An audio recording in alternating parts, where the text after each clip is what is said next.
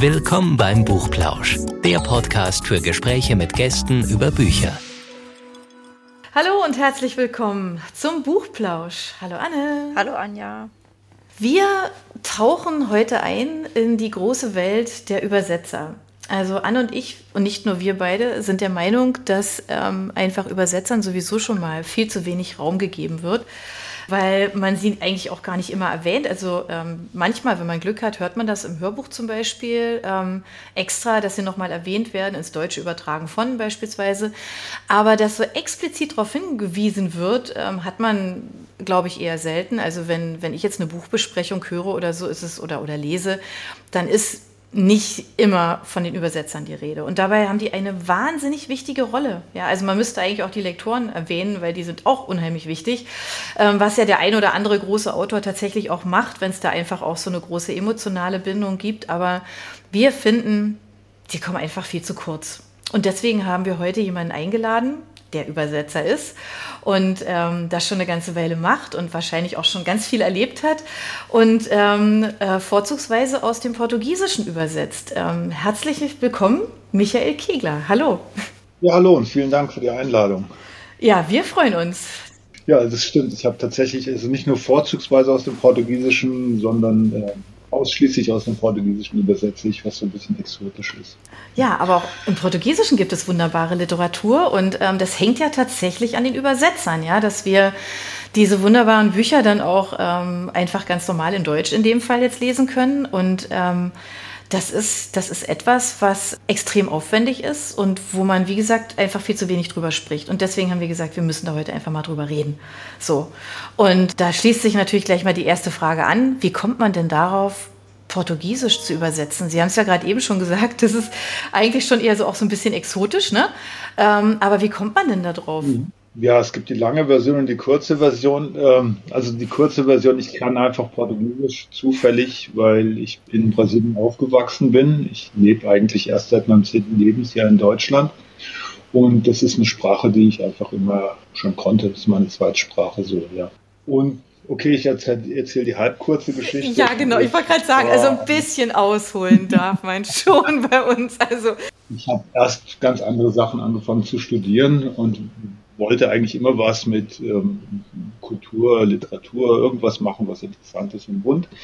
Habe dann aber andere Dinge angefangen zu studieren, war damit nicht besonders glücklich und ähm, latschte einst, einst über, das, über den Campus der Frankfurter Uni mit dem Vorlesungsverzeichnis in der Hand und entdeckte dort den Namen einer Übersetzerin, die ein Buch übersetzt hatte, das mich wahnsinnig beeindruckt hatte. Und den Namen der Übersetzerin hatte ich mir gemerkt Vermutlich, weil er etwas außergewöhnlich klang. Mhm. Das war Raigüde Mertin. Ich überhaupt nicht, wer das ist. Also heute weiß ich natürlich, dass das eine ganz, ganz wichtige Gestalt mhm. war.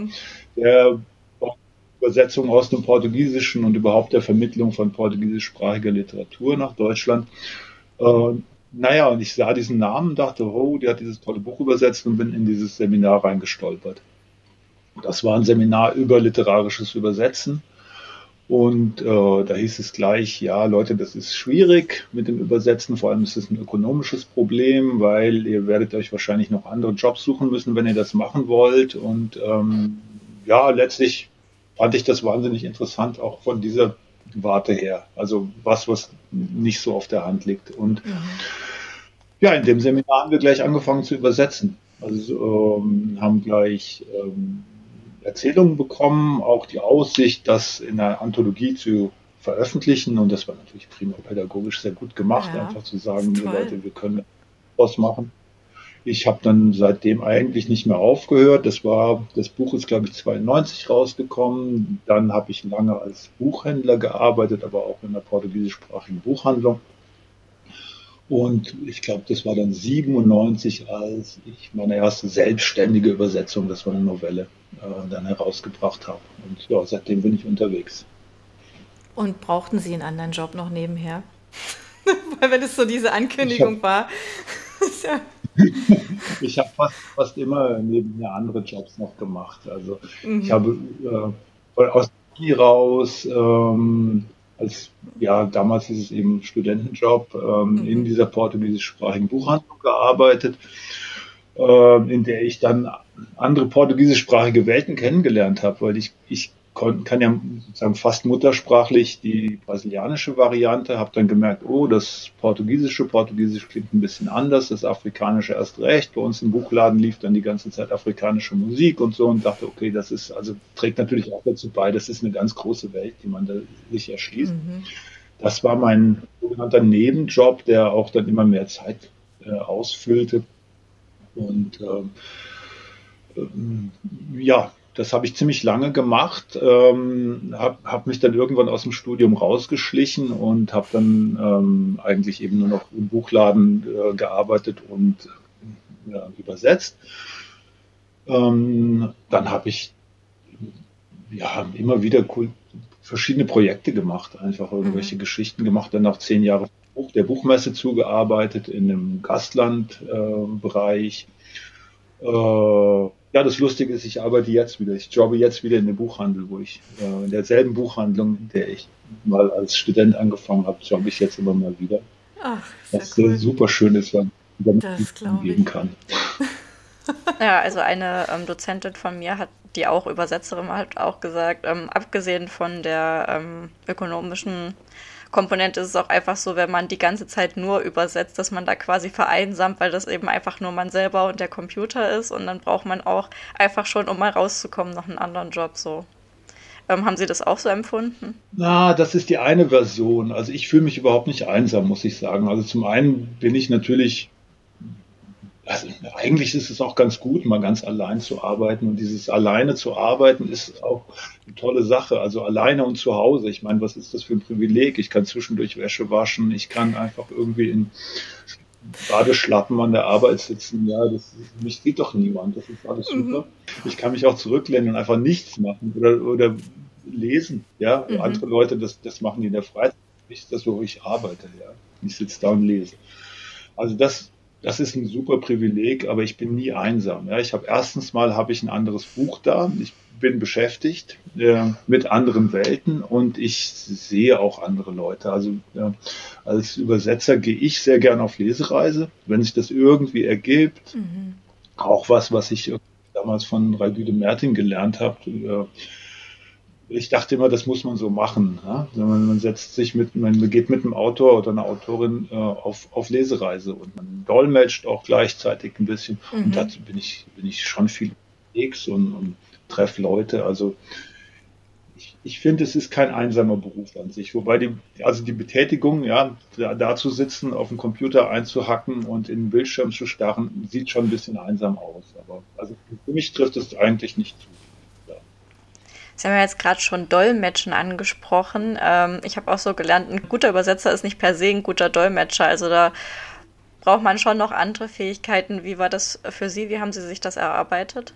Genau, das, also das, da lege ich auch einfach Wert drauf. Man muss nicht mal die Ausgangssprache ähm, ähm, akzentfrei beherrschen können. Ja, das wird ja auch immer so gesagt, wow, der Kegler, der kann akzentfrei Portugiesisch sprechen, das ist super. Und das ist überhaupt keine Qualifikation. Ja, also das ist schön, ich kann das, aber man muss ja vor allem verstehen können und man muss die Zielsprache, also die, ne, die Sprache, die man übersetzt, muss man ganz gut beherrschen können, damit es dass am Ende ein gutes Buch bei rauskommt.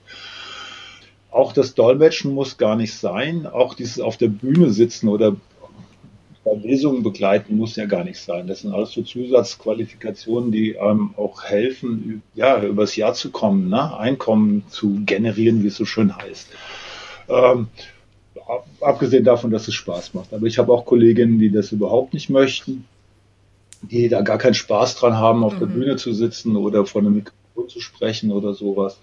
Ähm, das muss man nicht. Und das Dolmetschen sowieso nicht, weil Dolmetschen ist immer ein richtiger Beruf für sich. Ja, mhm. deswegen habe ich auch immer so ein bisschen Probleme, das äh, anzuführen. Aber es ist letztendlich, ich unterscheide es gern zu übersetzen und Dolmetschen ist natürlich zwei unterschiedliche mhm. Sachen. Dass man das als Übersetzer manchmal macht, äh, ist ein Vorteil bei ähm, bei Veranstaltungen, wo die Organisation gar nicht so viel Geld hat, ja, um zum Beispiel ähm, Dolmetscher, Dolmetscherin zu engagieren oder vielleicht auch noch eine Person, die den deutschen Text vorliest, so viel Geld ist halt oft nicht da. Und dann ist es natürlich gut, wenn man alles kann. Ein bisschen. Ne? Also auch lesen und, ähm, und dolmetschen. Ähm, gelernt habe ich das eigentlich auch, weil ich dachte, man müsste das so machen. Und ähm, vielleicht gibt es so, so, ein bisschen was wie ein Talent dafür. Ne? Also dadurch, dass ich zweisprachig aufgewachsen bin, passiert da irgendwas zwischen den zwei Hirnhälften. Und ich habe irgendwann gemerkt, ich, ich kann das so ein bisschen. Ja, also es geht zum Ohr rein und zum Mund raus und da muss nicht viel nach, lang, lang nachgedacht werden. Ähm, ich habe da nie eine formale Ausbildung gemacht, auch ein bisschen, weil ich zu faul war oder weil es nebenbei noch immer so viel zu tun war. Ne? Also richtig Dolmetschen ist natürlich eine richtige Ausbildung und das würde ich auch nie machen jetzt irgendwie auf, auf Konferenzen oder sowas. Aber wenn ich natürlich mit einem Autor oder einer Autorin unterwegs bin, mhm. die ich gut kenne, deren Buch ich übersetzt habe, dann weiß ich ja auch schon so ein bisschen, was die erzählen oder wie die denken. Das ist dann so wie eine Fortsetzung des, mhm. des Übersetzens.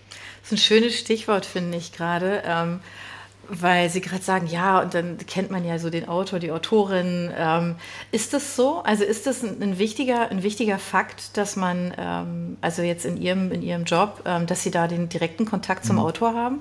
Ja und nein, das ist äh, ähm, also theoretisch, ich habe ja mal auch Literaturwissenschaften studiert, dann also ja, ist es ja so, man hat einen Text und macht daraus wieder einen Text. Ja, und ein Text ist ein mhm. Text und er ist eine, eine eigene Entität. So aber äh, in der Realität sieht es dann doch irgendwie anders aus. Also ähm, es ist einmal ist es technisch sehr super, wenn man die Leute kontaktieren kann. Ja, also mhm. das war noch damals 92, wurde uns beigebracht. Ähm, also wir, wir notieren uns jetzt ganz viele Fragen in dem Text und diese Fragen, da schreiben wir dann einen Brief an die Autorin und dieser Brief war drei Wochen unterwegs nach Brasilien und dann kam der Brief nach Wochen wieder zurück und da waren die Antworten drin.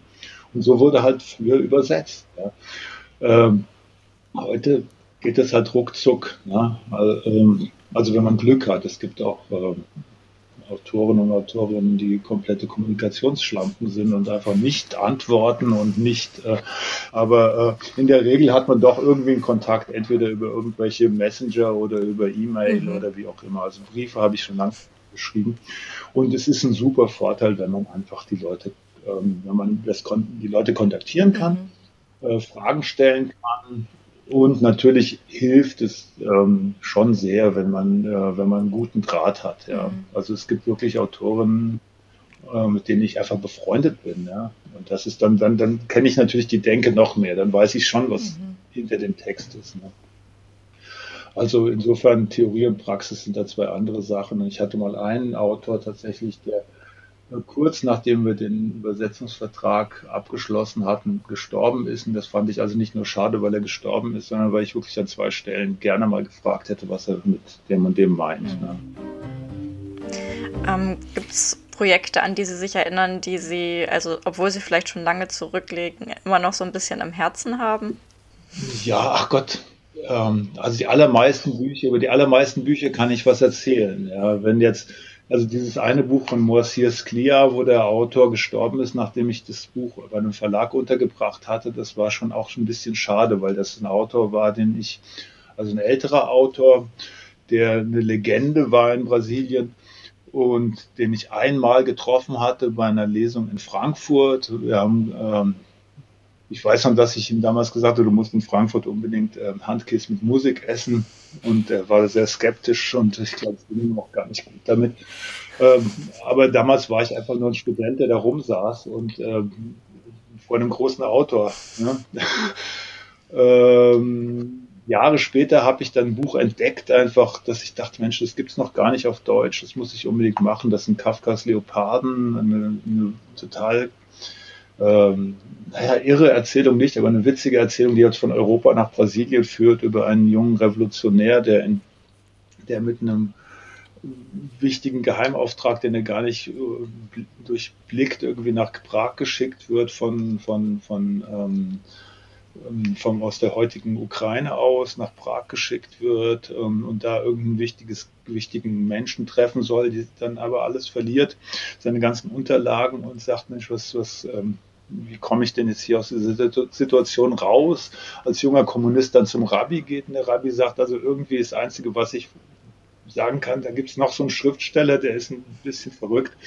Äh, kontaktiert den doch mal, vielleicht hat er eine Ahnung irgendwie, um was es geht. Und, und, Kafka denkt aber, also er kontaktiert dann Kafka aus Versehen und Kafka denkt, es sei irgendjemand von einer Literaturzeitschrift, gibt ihm einen Zettel, wo drauf steht, Leoparden saufen den äh, brechen in die Kirche ein und saufen die Opferkrüge leer. Das wiederholt sich immer wieder, bis es Teil der Zeremonie wird. Äh, mit diesem Zettel, der für, für diesen jungen Mann eindeutig ein Geheimcode ist, geht er halt wieder zurück nach äh, Odessa und ähm, wandert aber später nach Brasilien aus. Und äh, in, da irgendwann wird dieser Zettel verloren und der Enkel dieses jungen Mannes ähm, ist dann später im Widerstand gegen die brasilianische Militärdiktatur und ähm, bekommt, um aus einer blöden Situation rauszukommen, diesen Zettel in die Hand gedrückt und sagt, das ist übrigens von Kafka und vielleicht kannst du es verkaufen und kannst irgendwie ähm, Knete damit machen. Und er wird aber festgenommen mit dem Zettel und die brasilianische Geheimpolizei denkt, es sei ein Geheimcode, ähm, weil er auf Deutsch geschrieben ist. Und diese Geschichte ist wunderbar, das Buch ist leider vergriffen. Und äh, daran denke ich zum Beispiel sehr gern zurück und denke, Mensch, das müsste ja mal wieder jemand auf, als Taschenbuch machen mhm. oder sowas solche, solche Stories. Und das war halt leider der Autor, der äh, kurz bevor ich das Buch anfangen konnte, leider verstorben oh. ist. Also. Aber ist es so, also jetzt eben klang das ja schon so an, also Sie haben das Buch entdeckt und haben gesagt, das müsste jetzt übersetzt werden. Ist es so, dass man sich als hm. Übersetzer da auch, also dass man selber so ein waches Auge hat einfach für diese, für so Themen und, und, und ja, ist schon übersetzt, ist nicht übersetzt und ich mache das einfach und biete das dann im Verlag hm. an. Läuft es so? Äh, ja, entdecken ist ja immer so ein lustiges Wort. Also gerade wenn man mit Literatur aus Brasilien, äh, wer entdeckt eigentlich wen? Das Buch war schon lange da, bevor ich es entdeckt habe. Äh, in dem Fall war es wirklich so, so ein Zufall. Mhm. Ja, ich bin da am Stand von, der, von dem brasilianischen Verlag rumgelungert und die, die, Kollegin, die da gearbeitet hat, Standdienst gemacht hat auf der Buchmesse, sagte, wir bauen jetzt ab hier, ich schenke dir ein Buch, das nehme ich nicht mehr mit nach Brasilien. Und so habe ich es entdeckt. Ja, ich bin eigentlich entdeckt worden von dem Buch. Aber im Grunde macht man das so. Ja, mhm. also es gibt natürlich zunehmend oder eigentlich, naja, die allermeisten Autorinnen oder Autoren haben im Moment haben jetzt ähm, eine Agentur. Mhm. Ja. Die, das, die Agenturen kümmern sich darum.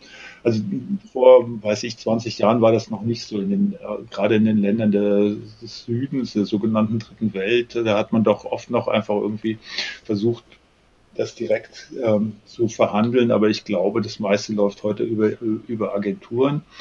Aber man hat, glaube ich, trotzdem eine andere Stimme als, äh, als Übersetzer in dem Fall. Mhm. Ja.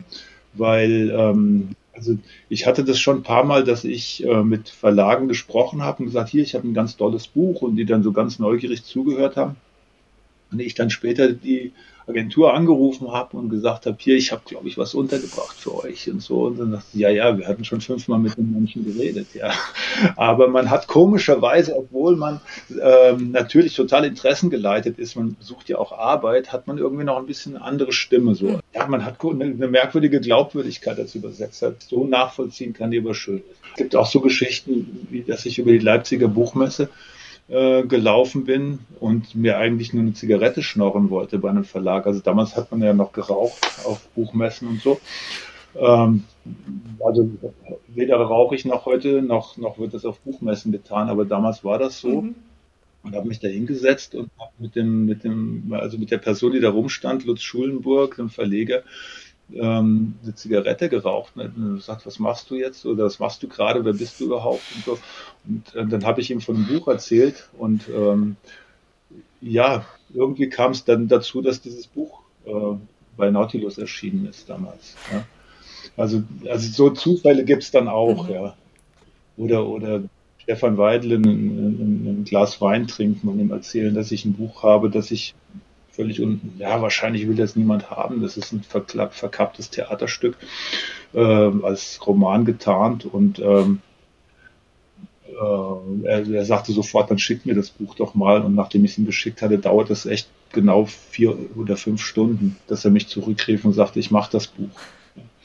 Und also sowas gibt es natürlich auch. Mhm. Und man ist Scout, weil man sucht ja Arbeit, ja. Mhm. Auch. Ich glaube, das liegt auch einfach daran, wie sie die Bücher vorstellen. Also einmal jetzt gerade ähm, das mit Kafka, da hätte ich direkt Lust, das zu lesen. Aber ich, ich habe ja sagen, ähm, auf dem portugiesischen Abend auch gehört, wie sie Bücher vorstellen. Da ist einfach so viel Leidenschaft dabei, da ist man direkt mit überzeugt.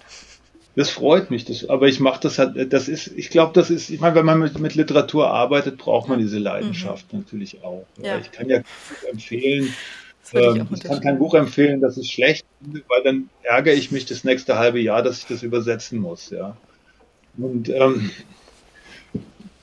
wir haben, ja, das, das, ist, das geht ja vielen Kolleginnen und Kollegen so, dass wir dann auch einfach Bücher haben, hinter denen wir stehen, die wir gut finden, die, die, die uns Spaß gemacht haben. Und ähm, vielleicht ist es bei so sogenannten kleinen Sprachen einfach auch so, dass wir da einfach näher, näher dran mhm. sind. Es ist nie, ein, nie ein Geschenk, ein Business, ja. Es ist also, wir müssen irgendwie damit über die Runden kommen, davon leben. Aber es äh, für niemanden, glaube ich, der da beteiligt ist, gerade bei der portugiesischsprachigen Literatur, aber ich glaube auch bei sogenannten kleinen Literaturen überhaupt, ist das ein, ein reines Business, mhm. sondern es ist einfach auch bei den Verlagen, bei, bei allen, die da mitspielen in dem Geschäft, ist es sowas, äh, dass man macht, weil man es mag, weil man die Bücher mag und weil man äh, die Geschichten mag, die da drin sind. Ne? Was ist denn mit Geschichten, die Sie vielleicht, also die Sie bekommen und die Sie dann, wenn Sie das spontan so reingelesen haben, im ersten Moment denken, oh, schwierig, macht mir vielleicht nicht so viel Spaß, ist vielleicht nicht unbedingt das große Herzensprojekt? Ich bin wirklich in der glücklichen Lage, fast nur Projekte gemacht zu haben, die, äh, die ich gern gemacht habe. Ne? Also insofern mhm. ähm, habe das manchmal, also je älter man wird, desto bekannter wird man ja auch in der Szene und vor allem 2013 als Brasilien Gastland war und jetzt auch nochmal jetzt ähm, als Portugal Gastland war in Leipzig 2022. Äh, dann ist man ja so hier und da mal in den Medien und also gerade bei dem Brasilien-Ding war es dann so, dass ich anschließend, da war ich auch irgendwann mal im brasilianischen Fernsehen und ich bin relativ leicht zu googeln und dann bekam ich irgendwie Unmengen von PDFs von allen möglichen Leuten. Ähm, ich sage dann auch immer, ja, ich, ich lese das natürlich gerne und wenn, äh, fragt gerne mal nach, weil ich habe viel zu tun und wenn ich vergesse zu antworten, dann schreibt halt ruhig nochmal, gar kein Problem. Ähm, ja, und dann sind Leute beleidigt, wenn man nach anderthalb Jahren gefragt wird, hast du mein Buch gelesen? Und es gibt dann immer die Möglichkeit zu sagen, jo, ja, interessant, so nett. Oder man sagt halt einfach, sorry, ich habe es noch nicht gelesen. Ne? Mhm. Also in beiden Fällen liegt man falsch, ja. Also immer ist jemand beleidigt. Mhm. Ähm, ähm, das Problem ist natürlich, oder beziehungsweise ein Problem, aber auch so, so dann doch wieder ein Puffer. Ja, es gibt halt, ich, ich bin ja nicht die Person, die entscheidet, ob das Buch verlegt wird. Mhm. Ne? Und ich kann schon bei vielen Büchern sagen, also es gibt auch einfach diese Bücher, die, die funktionieren im, äh, in dem Land, in dem sie geschrieben werden und werden nicht funktionieren auf einem Markt hier. Mhm. Ja, da hat man so ein bisschen Händchen vielleicht, vielleicht liegt man auch falsch, aber das ist so, kann man sagen, also ich, ich konnte niemanden finden, der das jetzt machen will. Ne? Was ich halt generell nicht mehr mache, ist oder überhaupt eigentlich, nein, nicht mehr ist Quatsch. Also was ich nicht machen möchte, ist einfach Bücher ins Geratewohl zu übersetzen, eventuell von Leuten, die auch einem auch Geld dafür bieten, ähm, zu sagen, hier übersetz mal meine 200, 300, 400 Seiten und dann gucken wir mal das möchte ich eigentlich nicht. Mhm. Also so Bücher, die, die da rumliegen. Da kannst du gut sein, wie es will. Also mein Anliegen ist dann schon, die, die Bücher auch unterzubringen. Mhm.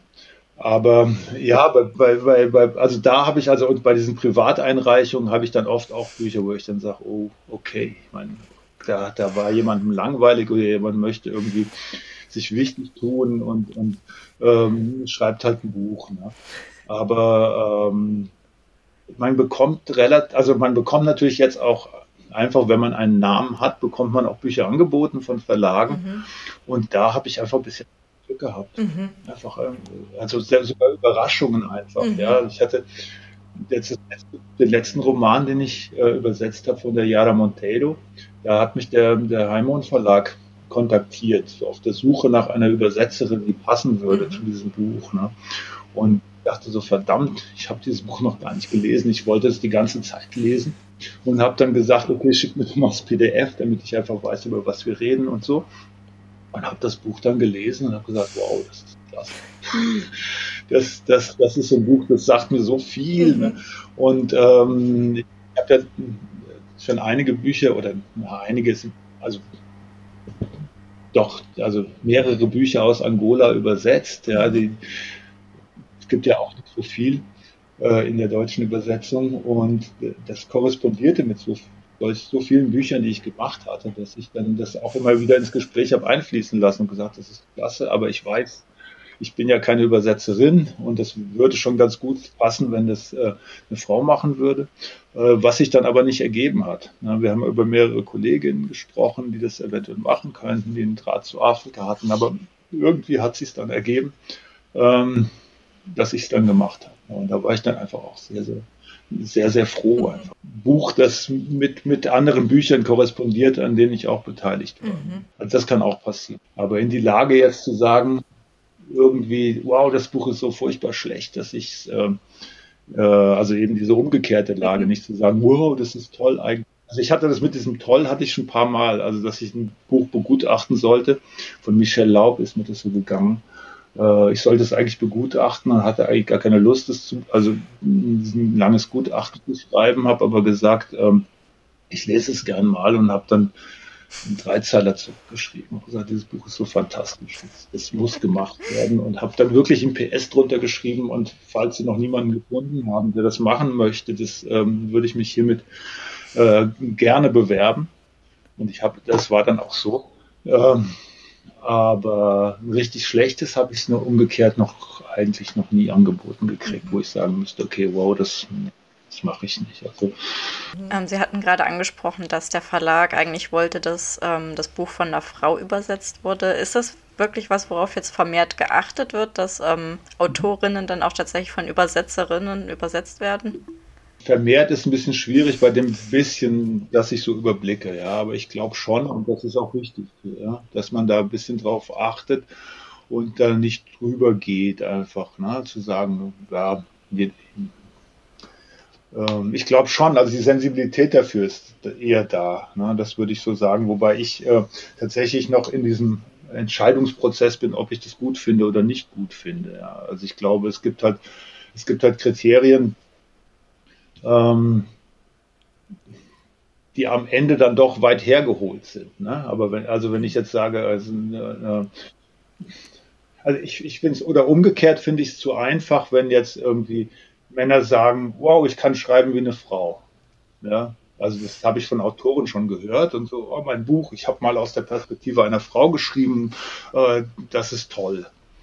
Dann denke ich, okay, weiß ich, wer bist du als Mann zu beurteilen, ob du das toll geschrieben hast, als aus der Perspektive einer Frau. Ja, so ist es beim Übersetzen natürlich auch. Mhm. Ja, ähm, insofern finde ich das gar nicht ähm, gar nicht schlecht und nicht schlimm, dass man so ein bisschen drauf achtet. Andererseits ist es kein absolutes Kriterium. Also so ähnlich, also ich mhm. meine, wir haben das, die, diese Fragestellung der Hautfarbe ja auch, ja. Mhm. Die Hautfarbe spielt jetzt erstmal, glaube ich, über die Qualität, bei der Qualität einer Übersetzung keine Rolle. Eher vielleicht die Herkunft, mhm. ja, die mit der Hautfarbe korrelieren kann, aber auch nicht. Ne? Insofern ist das ein Kriterium, was, was dazu kommt, aber wo ich immer denke, natürlich äh, muss, also muss ich als Übersetzer eigentlich auch in der Lage sein, mich in ähm, Denkweisen, die nicht meine sind, äh, reinzudenken. Mhm. Ja, sonst wäre ich kein Übersetzer. Ja, also das muss ich sowieso machen. Ja, das stimmt. Ja. Und ich habe es natürlich als Übersetzer auch leichter, als wenn ich als Autor mich hinsetze und sage, ich denke mich jetzt in die Vorstellungswelt einer 20-jährigen Frau rein, ja, obwohl ich ähm, 65 bin. Ne? Also das ähm, oder umgekehrt. Ja.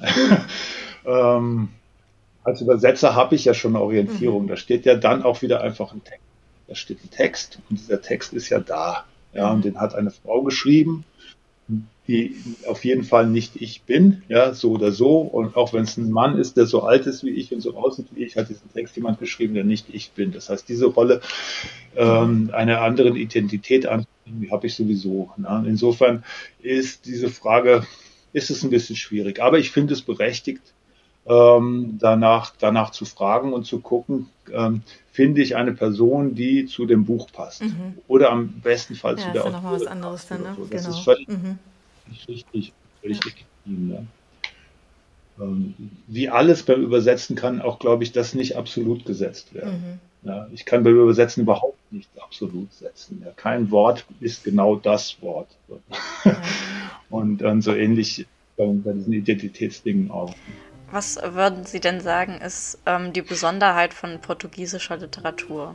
Das ist eine wirklich spannende Frage, weil Frage. Ähm, Genau, genau. Nee, weil das, also das Besondere an, ich würde es einfach ein bisschen ausweiten an die portugiesischsprachige Literatur, mhm. ja, weil ich ähm, habe mir mal vorgenommen, nicht, nicht von Nationalliteraturen mhm. zu sprechen, weil mir dieses Nationale suspekt ist. Ähm, aber natürlich gibt es, gibt es Räume, die Besonderheiten hervorbringen. Und der portugiesische Sprachraum, sehr umstrittener Begriff, weil er natürlich ähm, aus Gewaltverhältnissen ja. herrührt, aber gleichzeitig auch Gemeinsamkeit bedeutet, ne, der ist spannend. Mhm. Der ist sehr spannend, weil er einfach erstmal die Sprache, Portugiesisch, stammt von einem doch relativ kleinen Ländchen am Ende Europas. Diese Sprache ist entstanden aus dem Lateinischen, aber auch ähm, ohne das wäre ohne das Arabische nicht denkbar und ohne andere afrikanische Sprachen schon mal per se mhm. nicht denkbar. Ähm, diese Sprache ist dann in die Welt raus transportiert worden und ähm, in Gegenden reingeprügelt worden, wie Brasilien, ähm, den Westen und den Osten Afrikas bis nach Indien gelangt und von dort wieder zurück. Ähm, das heißt, da gibt es einen Sprachraum, in dem ein großer Reichtum drin ist. Mhm. Diese Sprache, das Portugiesische, hat, hat Elemente aus anderen Sprachen aufgenommen, also in Brasilien aus den mehreren hundert indigenen Sprachen. Gibt Worte, die einfach im Portugiesischen inzwischen drin sind, äh, aus zahlreichen afrikanischen Sprachen dann nochmal dazugekommen sind. Und das, das macht es halt spannend und es macht es spannend beim, als, ähm, beim Übersetzen ist es sehr spannend, einfach über die äh, sich ein bisschen über diese geografischen Räume äh, zu bewegen und zu entdecken, was gibt es da für Eigenheiten, wie, wie, wie wird da auch gedacht, wie, mhm. wie, wie reflektieren sich die sozialen Verhältnisse in, in, in Sprache. Ne? Das ist, das ist ähm, eine der Besonderheiten. Das andere ist, dass es halt alles Literaturen sind, die irgendwie peripher sind, ja, wo wir ähm, die alle so am Rande des europäischen Mainstreams stehen und damit irgendwie umgehen müssen. Ne?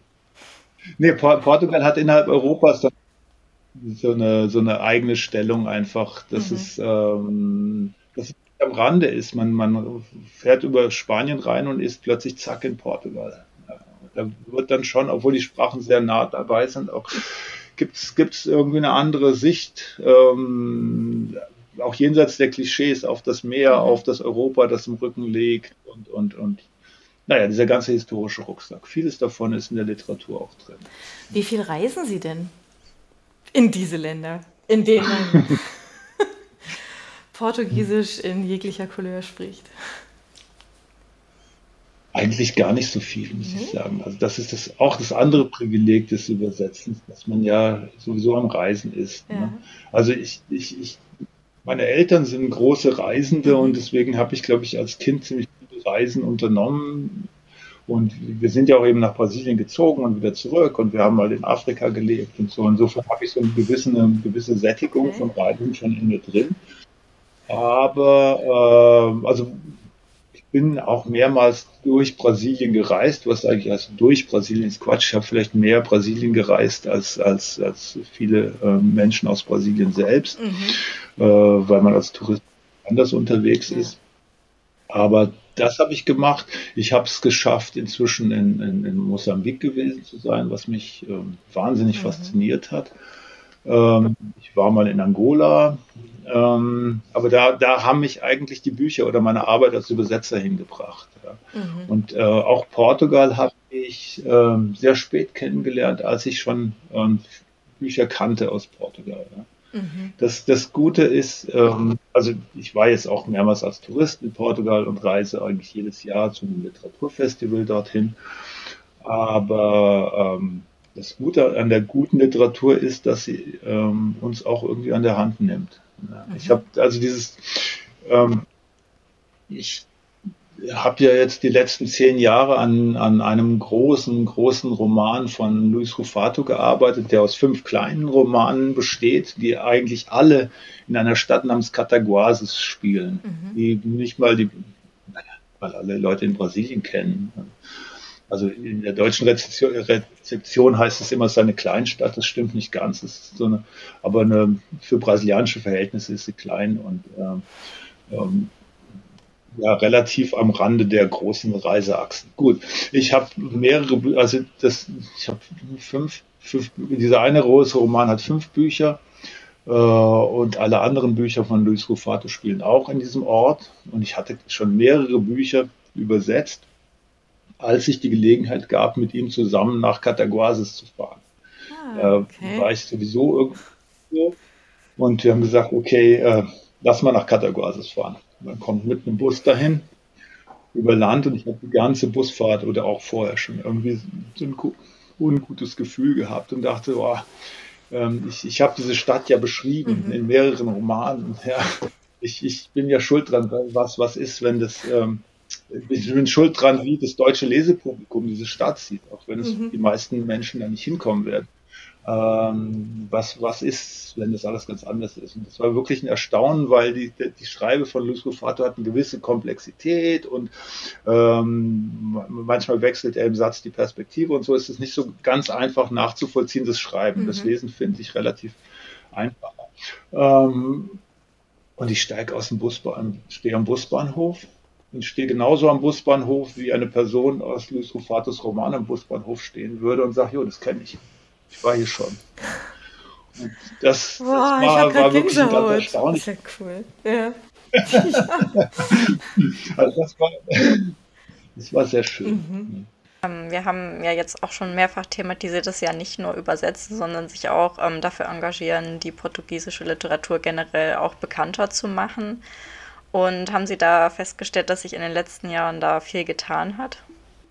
Ja, ich glaube schon, dass sich ein bisschen was getan hat. Nicht viel, weil es ist natürlich eine Literatur, in der verglichen mit dem großen Komplex der, der, der, der, der amerikanischen Literatur oder äh, ähm, angloamerikanischen Literatur natürlich relativ wenig geschrieben mhm. wird. Ne? Auch wenn Portugal ein Land ist, was eine erstaunliche Buchproduktion hat. Es hat 10 Millionen Einwohner, das ist die Hälfte von São Paulo oder sowas. Ja. Das ist ein doch relativ kleines Land. Und dort wird wirklich viel, ähm, viel geschrieben und viel Gutes geschrieben. Ähm, in Brasilien ist die Verteilung aufgrund so ökonomischer Verhältnisse mhm. und so ein bisschen äh, vielleicht die Dichte der Schreibenden etwas kleiner. In mhm. Angola und Mosambik und anderen kleineren afrikanischen Ländern erst recht, weil ne, aus mhm. allen möglichen äh, Gründen ähm, der Schreibenden und der Veröffentlichenden. Ich weiß ja nicht, was die Leute zu Hause schreiben, aber die Möglichkeit, ja. auf dem Buchmarkt äh, rauszukommen, ist ja eine andere.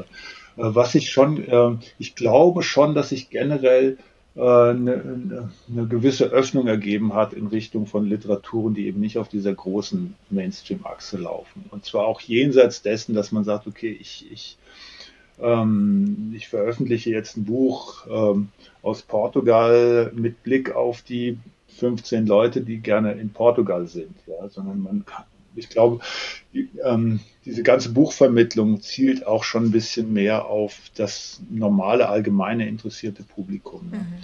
Was immer nicht ganz einfach ist, weil ähm, bei, bei Portugal ist es vielleicht ein bisschen komplexer und nicht so leicht zu durchschauen, ähm, auch für mich nicht so, aber ähm, in, was afrikanische Literatur angeht, äh, ne, ist es oft schon so, dass ähm, dass auch die, die, die Rezeption so ein bisschen ist, das liest man ja in den Zeitungen dann ab, wenn, wenn Rezensionen da sind, ist die, ersten, die erste Spalte einer Rezension, wenn sie denn mehrsprach, mehrspaltig ist, erstmal über das Land handelt. So. Angola ist ein Land, das einen langen Bürgerkrieg hinter sich hat und so und so weiter, um einfach zu erklären, wo bin ich denn da? Mhm. Und das, das Ziel ist, glaube ich, einfach, dass, dass Bücher einfach so wahrgenommen werden, äh, dass sie einfach Bücher sind. Ne? Also das hatte ich auch schon mal bei einem Roman aus Angola, die äh, äh, nicht die Gesellschaft der unfreiwilligen Träume, das war eine allgemeine Theorie des Vergessens von José Eduardo Agualusa. Da gab es Rezensionen in manchen Blogs, wo drin stand, diese Geschichte handelt von einer Frau, die sich mit ihrem Hund in einer Wohnung einschließt. Und ich, ich ähm, ich finde diese Situation total nachvollziehbar und ich mag Hunde und, und äh, fertig. So, diese Geschichte ist toll. Ne? Es gab natürlich tausend andere, die sagten, da draußen tobt der angolanische Bürgerkrieg und der angolanische Bürgerkrieg war dies und das und die Weltgeschichte ist, äh, mhm. es ist so verlaufen, während eine Frau mit einem Hund in einem, in einem Haus sich einschließt, weil sie so viel Angst vor draußen hat. Ne? Also das beides möglich zu machen, das ist schön und das äh, ist, glaube ich, was, was ähm, was zunehmend doch schon passiert. Mhm. Einfach, dass man aus dieser Spezialecke rauskommt. Ne? Obwohl das auch wahrscheinlich vorher, also auch wenn ich so denke, so die Rezeption von, äh, von solchen äh, Riesengestalten wie, wie, wie José Saramago oder Ligia George oder so war vielleicht ähm, auch schon so, was ich nicht weiß, weil das so ein bisschen vor meiner Zeit liegt. Mhm. Aber im, also in diesen Jahren, in denen ich übersetze, hatte ich schon das Gefühl, dass wir so als portugiesischsprachige ja, ganzen Literaturkuchen so ein bisschen rauskommen aus dieser Exotenecke. Mhm. Aber ein bisschen, ein bisschen sind wir auch noch drin. Ja, das ist total spannend. Ähm, war das für Sie oder, oder ist es ähm, für Sie ähm, etwas Angenehmes, also diese, diese Exotik oder diese, dieses, dieses, ähm, ja, dass man so ein bisschen so ersetzt, Außenseiter ist das falsche Wort dafür, ne? aber dass man so ein bisschen, dass man nicht so immer so ständig so im Mittelpunkt steht, also jetzt auch so im Feuilleton oder so. Ist es das, was es auch so ein bisschen den, den Reiz ausmacht? Hm, da bin ich, bin ich gar nicht so sicher, also weil ich, ich, ich ehrlich gesagt habe ich darüber tatsächlich noch nie nachgedacht. Es ist einfach so, weil ich mhm. kann nur Portugiesisch habe mir nie die Mühe gegeben, eine andere Sprache zu lernen. Ja. Also ich kann ein paar, ich komme schon klar in anderen Sprachen, mhm. aber ich würde nie versuchen, da drin zu übersetzen oder daraus zu übersetzen. Mhm. In, also in dieser Nischenposition ähm, ist man einfach, wenn man sich mit portugiesischsprachiger Literatur äh, beschäftigt. Andererseits weiß ich gar nicht, äh, mit was ich mich dann noch beschäftigen müsste. Ja, also es ist, ist halt einfach schon, also ich, mhm. ich, muss irgendwie gucken, was wird in acht Ländern gelesen und, und man wird auch ganz schnell zum Experten. Ja, da fühlt man sich dann wohl. Also das mhm. ist schon, schon gut. Also wenn man über nachdenkt. Also wenn mhm. ich zwei Bücher aus Angola übersetzt habe, rufen mich die drei Leute an, die irgendwas über Angola wissen wollen und ähm, fragen mich als Experten. Äh, ist zwar ein bisschen komisch, aber ist so. Ja? Mhm. Man, manchmal kann man helfen, wenn man die E-Mail-Adresse von irgendeinem angolanischen Schriftsteller haben will und man hat die, fühlt man sich natürlich prima. Ja? Mhm. Ähm, aber ja, doch, es, es, es, hat natürlich was Besonderes, ja, wenn ich einer von, von Ahnung, 600 Übersetzenden aus dem Englischen wäre, ähm, ist es halt was anderes, als wenn man eine von 20 Personen ist, die mhm. äh, aus dem Portugiesischen übersetzt.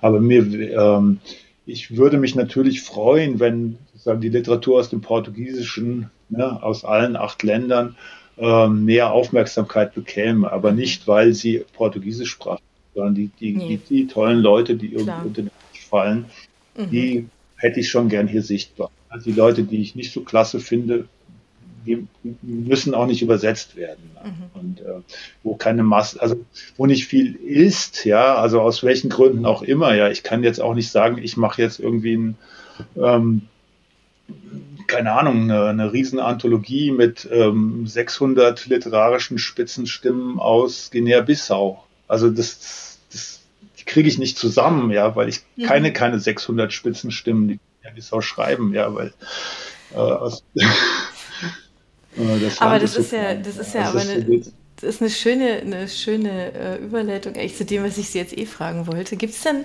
gibt's denn was, äh, wo Sie sagen, Mensch, also wenn ich jetzt, wenn's, wenn ich freie Wahl hätte, ja, dann würde ich wahnsinnig gerne dieses Projekt machen. Gibt es sowas, dass Sie sagen, oh Mensch, davon träume ich wirklich, das gibt so, oder die Herausforderung, wo Sie sagen, Mensch, also wenn ich das machen könnte, das wäre so richtig toll.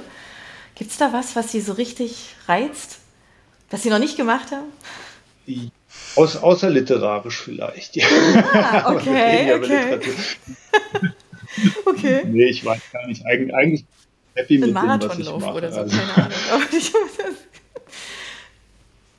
nicht mehr in meinem Alter, das fange ich nicht an, aber äh, ja, vielleicht Reisen, sowas. Ja, aber ich denke, also es gibt schon Bücher, wo ich sage, jo, das, mhm. also das, es, es gibt zum Beispiel dieses Buch, was mich damals als fast Jugendlicher so fasziniert hat, von Ignacio de Loyola Brandão, kein Land wie dieses, eine, eine, eine Utopie, der, äh, eine, eine, eine Dystopie einer Welt am Ende der Rohstoffe, wo sich die Leute um die letzten Tropfen Wasser prügeln. Mhm. Das Buch ist Ende der 70er erschienen. Ähm, das würde ich gern wieder auflegen. Also ich, ich, die Übersetzung ist ja da. Mhm. Das zum Beispiel ist sowas, was ich gerne mit machen mhm. würde. Irgendwie was finden, Verlag finden, der sich dieses Buches nochmal annimmt. Mhm. Ja. Äh, ich gucke auch gerne nochmal die Übersetzung. Die ist ja auch von 82 oder 85, ich weiß nicht. Mhm. Ähm, es gibt mehrere Bücher, die ich gerne machen würde, auch mhm. wissend, dass sie kompliziert sind. Also das ist schon, also dieses große Projekt sehe ich eigentlich da gar nicht so. Aber ich denke, ähm, so kleine mhm. Sachen, mit denen man unter dem Arm läuft. Also ich habe einen Roman von der Ines Pedrosa, der mir seit Jahren hinterherläuft. Also der Roman eigentlich nicht, der liegt bei mir auf dem Schreibtisch, aber er begleitet mich immer im Kopf. Mhm. Wahrscheinlich hat die Autorin auch, auch, schon zwei, drei dahinter geschrieben. Aber dieser Roman macht mir irgendwie, äh, hat mir sehr viel Spaß gemacht, äh, weil er ähm, ja, weil er so viel bewegt, aber dafür habe ich noch keinen Verlag gefunden. Mhm. Ne? Oder eben auch Bücher, die einfach vergriffen sind, wie das genannte von Moisius Clear oder das äh, von Michel Laub, Tagebuch eines Sturzes, würde ich gerne nochmal auflegen, weil mhm. ich fand, das war toll und ist zu beachtet worden. Sowas in der Richtung geht mhm. immer. Ne? Also das, das treibt mich dann manchmal um äh, dass ich jetzt so ganz große Projekte vorhätte, glaube ich nicht. Dass die Projekte purzeln auch so ein bisschen rein. Ja, es mhm. passiert ja auch jeden Tag was Neues und man wieder was. Also das ist, äh, bin da eigentlich so ganz, ganz zufrieden. Klingt toll. ja. Ja, also deswegen kann ich auch nur empfehlen, also dieser Übersetzerberuf, der Übersetzerberuf ist zwar ökonomisch so ein bisschen gewagt und ich, äh, es ist auch riskant, den Menschen zu sagen, hier werdet alle Übersetzer und macht irgendwie, was euch Spaß macht. Aber äh, in meinem Fall hat's hat's hat's geklappt, ja und äh, äh, ja, wie gesagt, es ist riskant das als Erfolgsrezept zu empfehlen. Ich hatte auch einfach viel Glück immer. Mhm. Wenn man sich jetzt noch gar nicht mit ähm, portugiesischsprachiger Literatur auskennt, welche Bücher würden Sie denn da so als Einstieg empfehlen? Ja, also mein Einstieg oder fast ein Einstieg war dieses genannte Kein Land wie dieses, aber das gibt es nur im, ähm, äh, irgendwo in Antiquariaten, in uralten äh, Ausgaben. Ich, also, hm, ein, ein Buch, was ich immer wieder den Leuten gebe, was vielleicht auch tatsächlich ein bisschen emblematisch ist, ist tatsächlich von José Saramago, der dieses Jahrhundert geworden wäre, äh, das Memorial. Das gibt's auch, wird auch immer wieder aufgelegt. Ähm, das ist auch noch hinreichend. Also es ist natürlich schon ein paar Jährchen alt, aber ähm, irgendwie noch modern. Das ist die, so der Übergang ähm, für mich markiert es so ein bisschen Übergang aus dem, aus dem neorealistischen, engagierten Schreiben zu auch so postmodernen Elementen. Mhm. Äh, wenn man will, kann man auch irgendwie Fantastisches drin sehen oder es wird ja allen möglichen portugiesischsprachigen oder sonst wie außereuropäischen Literaturen immer wieder äh, angedichtet, den, den, den magischen Realismus, was, also erstens ist Portugal natürlich nicht außereuropäisch, auch wenn böse Zungen das manchmal sagen.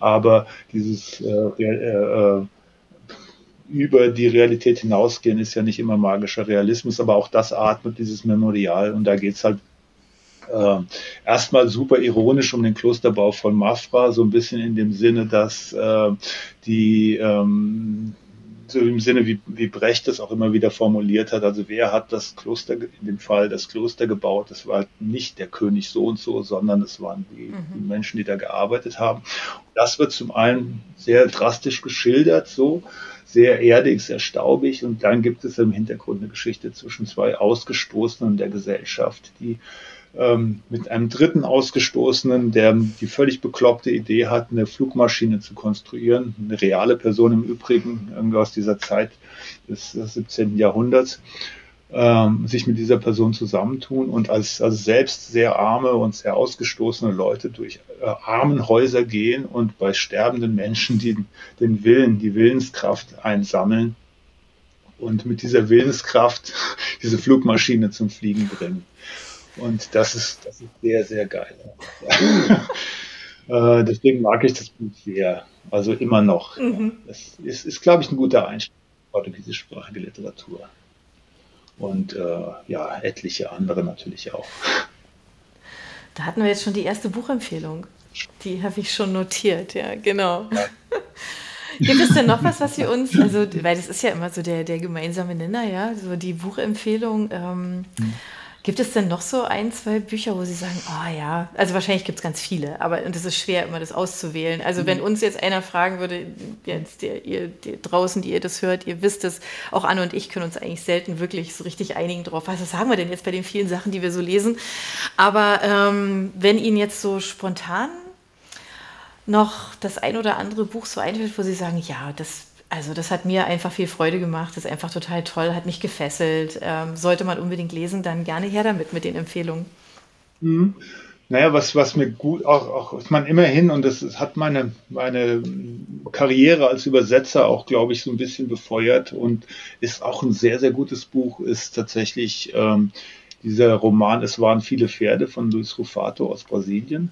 Das ist ein Buch, das eigentlich kein richtiger Roman ist, sondern ein großer Zettelkasten aus 69 Geschichten, ähm, die stilistisch jede ganz anders sind, aber alle an einem Tag in São Paulo spielen, wirklich von morgens bis abends. Diese Reihenfolge ist da. Äh, und die, der, das ist ein Buch, was ähm, ja, es wird dann immer mit Ulysses und Tralala verglichen irgendwie, mhm. aber es ist halt einfach ein ganz krasses Was sehr, also auch deutlich dünner ist als der Ulysses und einfach ganz krass und total fragmentiert und, und bewusst unzusammenhängend die Großstadt São Paulo erzählt. Und da, also da, da, da schreit es und kreischt es und seufzt es und, und, und, und singt es, ja. Das ist, das, das ist toll, das hat mir unheimlich Spaß gemacht, auch zu, zu übersetzen. Mhm. Äh, und äh, ich habe mal nachgeguckt, es, also der Titel heißt, es waren viele Pferde. Das ist ein Zitat einer brasilianischen Dichterin, aber es kommt echt tatsächlich nur ein. Also ich, früher habe ich gesagt, es kommt gar kein Pferd drin vor, aber eins ist drin.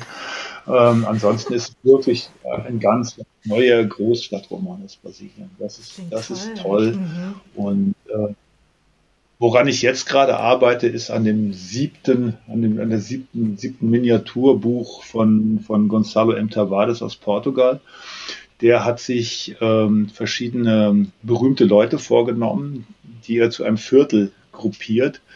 Ähm, dieses Viertel füllt sich langsam mit berühmten Persönlichkeiten. Also der Herr Brecht ist schon eingezogen, der Herr Juarez ist schon eingezogen, äh, der Herr Valerie ist schon einge äh, eingezogen. Äh, zuletzt ist der Herr, Herr Kraus eingezogen und im Moment arbeite ich an dem Herrn Walser. Okay. Und ähm, Was für eine Idee. ich mag diese Miniaturen, weil er dieses, ja, diese Idee, also dieses, die Idee dieses, dieser Serie ist so, dass man, dass er sich Geschichten vornimmt, die so ein bisschen mit diesen Gestalten zu tun hat. Mhm. Also Herr Brecht ist, glaube ich, am einfachsten zu schreiben und Herr Brecht erzählt tatsächlich so eine Art Keuner-Geschichten, die aber eben von Gonzalo Tavares stammen. Ja, und das ist, das ist, äh, das macht total viel Spaß, weil man, weil das Wiedererkennen ähm, da ist und weil, weil die auch einfach witzig sind. Also Herr, Herr, Herr Henri zum Beispiel, also das ist dann der dritte oder vierte Band aus dieser Reihe, der, der, der, der ja, der trinkt halt die ganze Zeit Absinth und philosophiert vor sich hin und ähm, erzählt dann so Sachen. Er trifft eine Person auf einer Parkbank, die da Geige spielt, und dann geht er hin und quatscht die voll und sagt, ich, ich, ich wäre ja auch ein sehr guter Geiger, wenn ich je Geige spielen hätte gelernt, ja. Und äh, ansonsten stehen Sie mal auf in dieser Bank, weil das ist meine Bank, Ende. So. Und, und solche äh, und jetzt arbeite ich eben an, an, dem siebten Band, das ist der, der Herr Walser. Ne? Und der letzte Band war der Herr Calvino, der die ganze Zeit nachdenkend ähm, ähm, Spaziergänge unternimmt mhm. und, äh, und, sich Gedanken über die. Also das ist auch, ein sehr, äh, auch eine Empfehlung, ja, die ich auch deswegen mache, weil niemand diese Bücher so richtig beachten möchte, weil sie so in kein Schema passen. Mhm. Ja, es sind keine Romane, es ist ja. keine Lyrik, es sind sehr dünne Bücher und es sind so sind äh, sind auch keine Aphorismen, aber es sind doch welche. Also dieser Gonzalo Tavares und sie sind wunderschön. Diese Bücher sind von, von Edition Korrespondenzen jetzt in so einer Leinenausgabe rausgebracht worden und äh, es, es sind super. Genau. Zuletzt habe ich auch Gedichte gemacht. Noch eine Empfehlung, die ist noch gar nicht raus. Also von der Anna Martins Marquez ein Buch namens Gärten klein, also sehr, sehr schöne Gedichte, die, die ein bisschen experimentell sind, aber mit sehr knappen, knappen Alltagsworten sehr tiefgründig sind. Naja, Also man kann viel Name-Dropping betreiben, aber ja. fast alle Bücher, die ich übersetzt habe, kann ich empfehlen auf die eine oder andere Weise. Das klingt toll. Aber schöne Empfehlung, ja. So, ja, aber ich, ich finde es schön, wenn, äh, wenn da wirklich einfach auch wieder so ein bisschen, also auch von unserer Seite da aus ein bisschen so Licht drauf kommt, ja, und wir so, so Hinweise auf äh, schöne mhm. Bücher haben, die vielleicht eben nicht unbedingt halt immer vorne im Buchladen liegen, sondern nachdem man vielleicht fragen muss und ähm, auch genauer hingucken muss. Das ist, ähm, finde ich, immer schön. Ja. Genau, also das ist so ein bisschen tatsächlich das Problem von der von diesen Portugies also der portugiesischsprachigen oder auch einfach anderen Literaturen, die nicht gleich auf der Hand liegen, ne? dass die Bücher seltenst ganz vorne stehen im Regal und auch wenn man fragt, muss man sie bestellen. Das ist so ein bisschen äh, leider so ein bisschen traurig, dass es dann, ähm, aber das ist die Natur der Sache. Ne? Deswegen ähm, gibt ja auch solche Leute, die zum Beispiel Podcasts machen und äh, ein akustisches Licht auf, auf diese Dinge werfen, ja, für, die, für die Menschen, die hin, hingucken und hinhören wollen. Genau. ja, vielen Dank. Also wir nehmen, wie gesagt, die Empfehlung gerne, gerne rein und ähm, verweisen auch auf Sie. Und ähm, ja, wir hoffen einfach, dass der ein oder andere jetzt wirklich neugierig geworden ist auf ähm, portugiesische Literatur. Ich bin es auf jeden Fall. Ähm, ich habe ähm, einiges jetzt äh, durch sie jetzt entdeckt, wo ich gedacht habe, ach ja, da greife ich jetzt mal dazu, kenne ich noch gar nicht, finde ich total spannend. Ich hoffe, das geht euch da draußen genauso. Und ähm, wenn ihr Fragen habt, ähm, dann gerne her damit, Meinungen, gerne her damit. Ähm, lasst uns einfach mal über dieses Thema sprechen und ähm, austauschen. Es ist einfach total spannend. Wir bedanken uns an dieser Stelle für Ihre Zeit es war toll, dass Sie äh, mit bei uns im Podcast waren und dass wir so ein bisschen ausfragen konnten. Mal so aus erster Hand. Ähm, das hat ähm, unheimlich viel Spaß gemacht. Vielen Dank, Herr Kegler.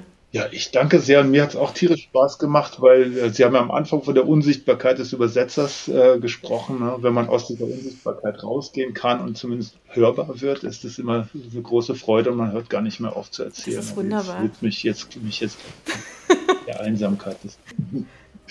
Hat ganz viel Spaß gemacht. Vielen, Super, vielen, vielen Dank. Ja. Tschüss, ciao. Tschüss. Für unsere Buchplauschhörer haben wir übrigens noch etwas ganz Tolles. Falls ihr nämlich jetzt gerade nach dem richtigen Hörbuch sucht, dann könnte Bookbeat eine gute Idee sein. Stöbert durch über 50.000 Hörbücher. Entdeckt Bestsellerlisten, die Hörbücher von DP natürlich auch, oder lasst euch ganz persönliche Empfehlungen geben. Ihr wollt das einfach mal ausprobieren? Buchplausch und Bookbeat schenken euch einen ganzen Monat Bookbeat for free. Meldet euch einfach mit dem Rabattcode Buchplausch bei Bookbeat an oder geht auf die Seite www.bookbeat.de slash Buchplausch und schon seid ihr dabei. Den Link, den haben wir auch noch einmal in die Beschreibung der Podcast-Folge eingefügt. Also nutzt dieses wunderbare Angebot, einen Monat lang so irre viele Hörbücher zu hören, wie ihr wollt, denn genauso funktioniert Bookbeat. Das ist nämlich toll. Ihr könnt so viele Hörbücher hören, wie ihr wollt. Das ist doch jetzt genau das Richtige, oder? Also ausprobieren. Wir freuen uns mit euch. Bis dann.